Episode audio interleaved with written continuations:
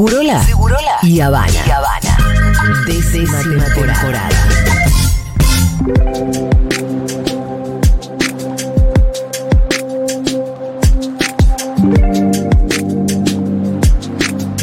Muy bien, el otro día di con eh, un bot más simpático que el de la ciudad, que se llama Toxibot. Ah, mira, lo voy a buscar. Toxibot es un bot que te orienta con información sobre reducción de daños, interacciones entre sustancias y sus efectos. Me parece muy bien. Y es un, ¿sabes qué? Eh, es un bot que no viene con prejuicios. Ah, está bien. Absolutamente desprejuiciado. Su creador es Pablo Ferreira, a quien seguramente conocen porque él fue legislador porteño y estamos en comunicación con él. Pablo, ¿cómo estás? Hola Julia, ¿cómo ¿Qué andás? haces? Acá Fito y Pitu también te saludan.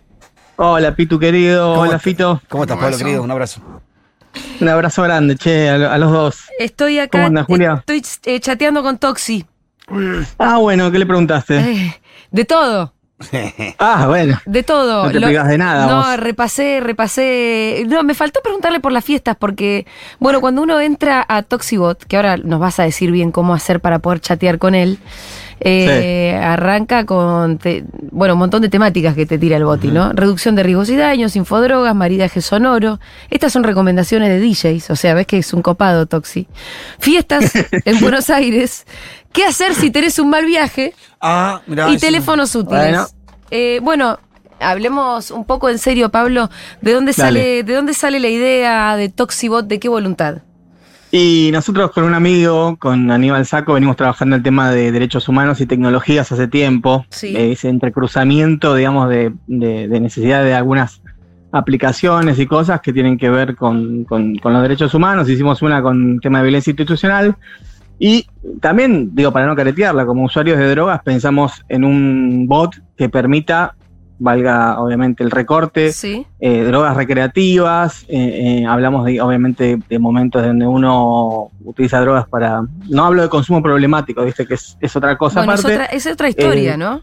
otra historia, otra historia, y por eso hicimos el recorte este de decir, che, vamos a hacer un bot, dijimos vamos a hacer una red social, como algo más, Sí. más, más, más, más complicado, una app, después vimos que la gente estaba medio hinchada de las pelotas de las apps, de Sí. bajarse una app y que era mucho más sencillo tener un, un bot de, de WhatsApp, que todo el mundo tiene un WhatsApp, eh, todos tienen, aparte que todo el mundo tiene en el bolsillo el 80% del día el teléfono, y nos pareció que en situaciones de nocturnidad era mucho más fácil estar consultando en un bot que te da cierto anonimato, Sí. que aparte es gratuito y que bueno, se baja muy fácil.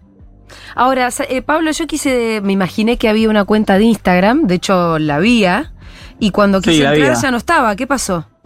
No, nos bajaron dos cuentas ya. Sí. El tema es un tema muy complicado para Instagram abordar el tema de drogas. Eh, algunos amigos de asociaciones de civiles que trabajan en el tema dijeron, bueno, eh, simplemente hay que apelar, buscamos la apelación, pero es muy difícil. Entonces, bueno, a partir de eso empezamos a buscar otras estrategias de mm, publicitarias, digamos, para el bot. Eh, un QR que es- eh, se pone en los baños de los, de los boliches. Bueno, voy a llevarte a Junta ah, para poner Dale. uno. ahí. Ah, qué bueno. Obvio. Eh, pero bueno, nada, eso, los QR, eh, diferentes, digamos, cositas que permiten que la gente acceda al bot. Es muy sencillo, lo escaneás o buscas el link del bot y enseguida puedes empezar a interactuar con, con el bot que te tire información de Lo primera vamos, mano. vamos a tuitear el link del bot eh, Dale, de nuestra cuenta. bien. Así que eh, entren a Futurock Oc en Twitter que vamos a tuitear el link de, mm, de Toxibot para poder chatear con este bot. En el caso de que, por ejemplo, tengas un mal viaje. En tres segundos lo hice. Vos ya estás Sí, ahí. ¿viste? ya tengo Toxiboca en el teléfono. Bien, ¿Y por, Bueno, qué te- por qué hay banderas de boca en No, Toxibot? porque es mi. mi- Ah, pues dije, pará, Toxi es de boca. ¿Por qué? Podría ser también. ¿Qué ¿por tenía qué que no? ver? Toxi no tiene, no, no tiene, no tiene equipo de fútbol. ¿No es de ningún cuadro Toxi? No, no, no, no, ese no tiene género tampoco, no, no, no. no. Ok. No, no. Bueno, eh, Bueno, nada. me parece interesante este cruce entre derechos humanos y tecnologías, pero también vos elegiste una temática bien particular que es la de reducción de daños, que decíamos recién, ¿no? Es distinto del el consumo problemático de drogas, que es otra historia, pero es un tema que es un tabú. Bueno, por algo te bajan la cuenta de Instagram. Es tabú, es complicado el tema. Imagínate que estamos hablando de algo que es información nada más, pero Sí. aún así eh, nada lastima. Obviamente hay gente que, que siente, sobre todo cuando sale alguna, creo que había salido una nota en Infobae y al toque eh, supongo que recibimos muchas denuncias Sí. y, y bueno, la página fue, Ah, fue fue ahí. bajada rápidamente. No tuvimos posibilidad, digamos, no, no hubo avisos ni nada. Fue dos veces esto que sucedió. Sí. Así que es un tema muy complicado, es un tema que hay que seguir laburando. Hoy, a nivel nacional, digamos, la verdad es que tenemos una ley de drogas que sigue sin modificarse desde el año 89. Sí. Eh, pasó el, pa- el fallo Arriola, eh, tampoco eh, pasó nada. Eh, quizá el gran avance hoy es el cannabis medicinal y las leyes que, que, que involucran esto, pero la verdad es que tenemos la misma situación compleja con respecto a las drogas. Y sobre todo el cedronar, me parece que tiene que cambiar la perspectiva, ¿no? Ajá. Es un poco, eh, no digo prohibicionista, pero sí abstencionista y sabemos que muy difícilmente la gente se abstenga de probar cosas que, bueno, que también generan placer. Eh, sí, sabes que tenés razón. De hecho, eh, para alguno de nuestros festivales nosotros convocamos al Cedronar. En realidad queríamos hacer alguna política de reducción de daños y llamamos a una de estas ONGs que me imagino que, que Toxi debe tener contacto. Trabajamos con todas nosotros, todas son amigos, Sí. Gustavo Businski, Exacto, de Pato Arda, Lidl ¿no? de Arda, Sí. eh, los mismos, los chicos de Paz, Y bueno, eh, que todos. nosotros queríamos que Todos. hubiera alguna presencia de alguna ONG que hiciera política de reducción de daños en el festival y como el festival era en Tecnópolis y el Estado todavía no tiene un marco Claro. regulatorio ni ninguna ley que se aproxime a algo como política de reducción de daños, la verdad que no pudimos y entonces se convocó al Cedronar, que la verdad que no es lo mismo. Y esto, No, no es lo mismo, viste, que tiene toda una, una perspectiva, digamos, de que lo mejor es no probar ningún tipo de droga. Sí, Eh, estamos hablando de las legales y las ilegales. sí, sí, sí. Eh, y eso limita mucho el, el- el debate, limita mucho el debate, porque a partir de, de eso, primero que es negar alguna realidad Sí, concreta, ¿no? De que todos los... Y que después hay un consumo que no es problemático también, ¿eh? Que todos los fines de semana hay chicos que salen, tienen ganas de joder un rato, tienen ganas de comprar algo, hacer algo, fumar algo, lo que sea. Pero lo que digo es que nosotros no miramos eso, lo que digo es que eh, me parece a mí que el Cedronar en ese sentido todavía está mirando con anteojos un poco retrógrados. Sí. Eh, me estoy enterando de cosas con Toxi, ¿eh? porque eh, Bueno. dice, bueno, una de las drogas, vos podés poner, bueno, cocaína, marihuana, bla, bla. ¿Tusi o Tusibi? Y yo ya estoy vieja, Sí, sí, sí. no sé, ¿vos sabés qué es Miru? Ah, te lo dijo Toxi también. ya no tengo ni idea, Pablo. El Tusi o Tusibi viene de la pronunciación en inglés 2CB, sustancia de la que intenta imitar su... su Claro, eh, par- parte de una droga de diseño que acá no existe y acá hay una versión que se usa en Latinoamérica que no es una droga en sí, no es una sustancia, sino que es un cóctel de diferentes Oh, sustancias. ketamina, cocaína, eh, nada, eh, anfetamina o, o incluso tiene MDMA, o sea, lo que tiene el éxtasis. Y, se, y nada, lo pusimos en realidad porque también, por eso te decía que es importante tener un feedback con la gente que siga Toxi, porque cuando teníamos el, el- el Instagram nos pasó que mucha gente nos preguntaba, sobre todo el conurbano, decía, Sí. acá hay un tusi de color eh, morado. Yo había cosas que no tenía ni idea, ¿entendés? Claro, Tusi morado, tusi con olor a, a banana. claro. Entonces esto con no sé qué. a vos te está sirviendo bueno. también para recabar datos. Totalmente. Después el bot lo que tiene es obviamente una cosa que está buenísima que nosotros estamos empezando a usar y que eso sí, algunos, sobre todo el Ministerio de, la- de Salud de la provincia, eh, que me parece que es bastante piola, empezó a parar la oreja ahí y nos convocó a charlar un poco. Tenemos también la información, digamos, de que generamos estadística con lo que la gente Sí, eh, usa en el bot, ¿no? ¿Qué, ¿Qué busca? ¿Qué es lo que más busca?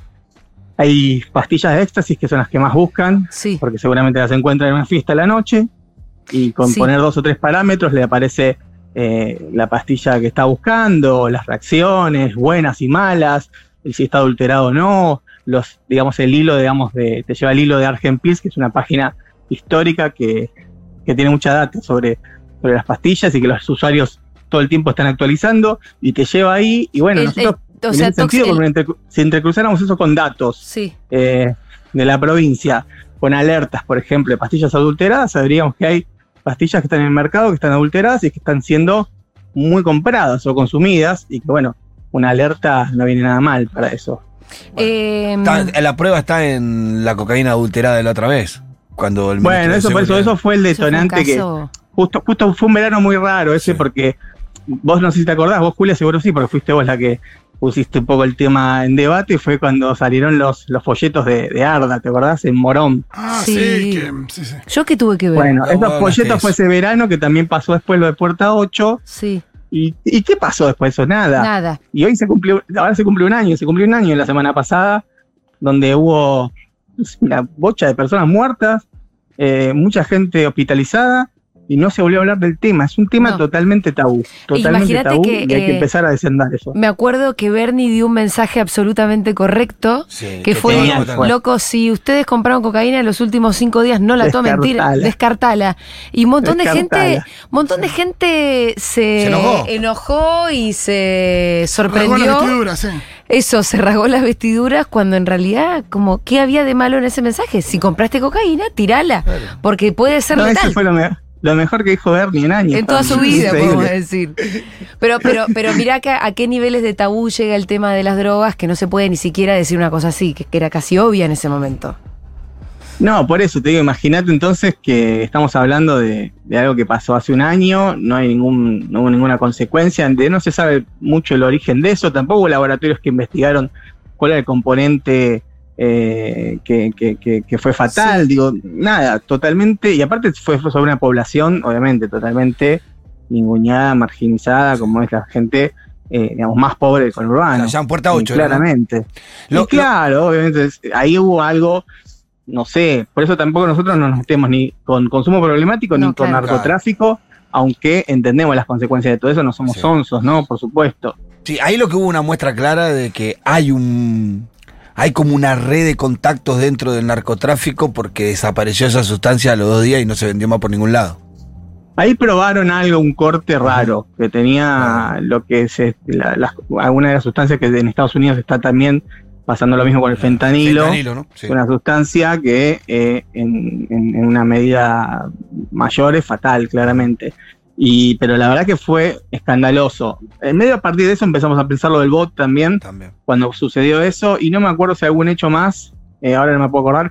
No, y ahí hace poco hubo una alerta, que eso estuvo bueno porque el Ministerio de Salud de la provincia es la primera vez que sucede en Argentina que hay una, una alerta por una pastilla de éxtasis adulterada, Sí. que fue gracias a, la- a los, a, los, a los amigos de Uruguay que sí. detectaron eh, una muerte de un pibe por una pastilla de éxtasis que estaba totalmente cortada con otros, otras, otras cosas que, que no hacían nada bien.